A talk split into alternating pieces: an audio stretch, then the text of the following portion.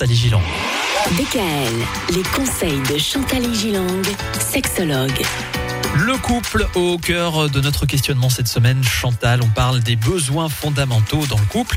Il y a quelque chose qui est très important, c'est la reconnaissance. La reconnaissance, c'est l'importance que l'on confère à l'autre. Il ne faut pas qu'il soit ou qu'il devienne un partenaire de vie, parfois de galère. Et il ne doit pas se transformer en colocataire ou en ami confident. Moi, j'ai un monsieur qui me dit, on fait tous les deux du télétravail.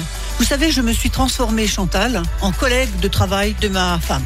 Quand elle a un problème, elle me pose des questions sur son boulot. Et je suis devenue son collègue de bureau. mais est-ce que c'est une mauvaise chose? C'est-à-dire que oui, d'être que le collègue, effectivement, mais on peut être ami, collègue, on peut faire aussi avoir plusieurs rôles dans le couple. Sauf que cette personne-là a des problèmes de sexualité avec sa femme. Il n'y a pas le reste. Alors évidemment, s'il y a un tout, on Oui. peut être un tas de choses. hein. Mais il faut que le confident, l'amour, le sexe reste présent. Oui. Il m'arrive de rencontrer des personnes dont l'une souhaiterait se marier pour une reconnaissance officielle de leur union, mais où l'autre continue d'affirmer que non ou que le Pax est suffisant. Et c'est pas mal le Pax, mais parfois le mariage, ça peut être un moment féerique pour quelqu'un. Il y a une sorte d'idéal. Soyez vigilant aux besoins et aux désirs profonds de l'autre. Ne le dégradez pas en ne réfléchissant pas sincèrement à son aspiration d'être à vos côtés aux yeux de l'entourage, des amis, des parents. Maintenant, quand on a des enfants, les enfants ont parfois un seul nom, c'est le nom de leur papa. Oui. Et les femmes me disent, vous savez, quand je voyage avec mes enfants, ben, je m'appelle plus comme eux. Moi, j'aurais pas aimé m'appeler autrement que ma fille. C'est ma fille, enfin, je me transporte avec elle, elle a le même nom que moi. Mhm. Avoir fait un premier mariage soldé par un échec peut dissuader certains ou certaines, évidemment, de se remarier.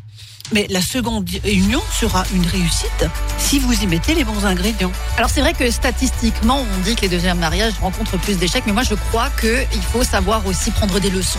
Oui. Et je crois que quand Oui. on se remet pas en question, et justement voir ça comme quelque chose de plus, de savoir de tout ce qu'on a appris dans l'échec. Mais souvent, Myriam, et vous avez raison, on ne tient pas compte des premières leçons. C'est comme si c'était effacé. Oui. Et on fait une espèce de page blanche et hop, on recommence avec Mais un parce un que chacun pense avoir toujours raison. et donc Ouais. ne se remet pas en question. Nous, on a toujours eu raison, n'est-ce pas? Ah oui, et puis quand on a tort, on a raison d'avoir tort. Oui, bien sûr. Vous voyez avec quoi je me retrouve au quotidien. hein.